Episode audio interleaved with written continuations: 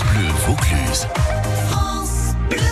Et tous les matins, des astuces euh, éco et l'association des petits débrouillards. Et Faustine. Bonjour Faustine. Bonjour Julien. On va parler d'une ferme et d'un projet de ferme euh, durable sur euh, Pujot dans le Gard. Ça s'appelle la ferme à foison, c'est ça? C'est ça. On a rencontré donc la ferme à foison qui est basée, et c'est une ferme, enfin un projet de ferme de permaculture et d'agroforesterie qui est donc basé à Pujot. Et donc là en ce moment, ils recherchent aussi surtout beaucoup de personnes qui vont pouvoir venir participer ou en tout cas occuper l'espace et créer un jardin partagé. Pour d'ici trois ans, leur ambition, c'est de devenir une ferme complètement autonome. Ils ont plein de projets euh, hyper intéressants et complètement différents. Ils ont, ils projettent de faire donc une forêt comestible et un verger en permaculture.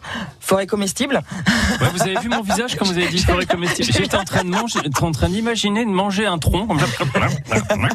Non, c'est le principe de l'agroforesterie. En fait, l'agroforesterie, ben, vous allez cultiver votre potager, vous allez vous servir des arbres pour votre potager, parce qu'en fait, les arbres vont protéger les fruits, les légumes de, euh, de la lumière. En plus, ça va créer une biodiversité. Il va y avoir un écosystème qui va rester euh, au cœur de cette forêt. Et donc, ça va vous faire des légumes, des fruits très très riches. Et puis, une forêt, c'est toujours cool.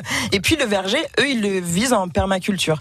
C'est-à-dire autonome, où on va mélanger euh, les fruits, les fleurs, etc. pour qu'on n'ait pas besoin de mettre des pesticides, ni d'engrais, etc. pour faire euh, pousser son verger. Donc euh, si on a un petit peu de, de temps, on peut se rapprocher de, de cette ferme. On pourra leur donner un, un petit coup de main. Donc ils sont à la recherche en gros de bras pour euh, aller dans un premier temps faire un, un jardin partagé. Exactement. Et pas obligatoirement de gens qui vont s'y connaître. A des aficionados de la permaculture, de l'agroforesterie. Simples curieux. Ils vont vous donner aussi toutes les, toutes les billes, les bases pour pouvoir faire pousser votre jardin avec leur technique. Voilà, si on a un petit peu de technique, c'est mieux. Si on est un castor, c'est encore mieux, hein, parce que vous savez, hein, si on veut faire de l'agroforesterie, c'est pas mal. Merci. Faustine. Merci. Et à.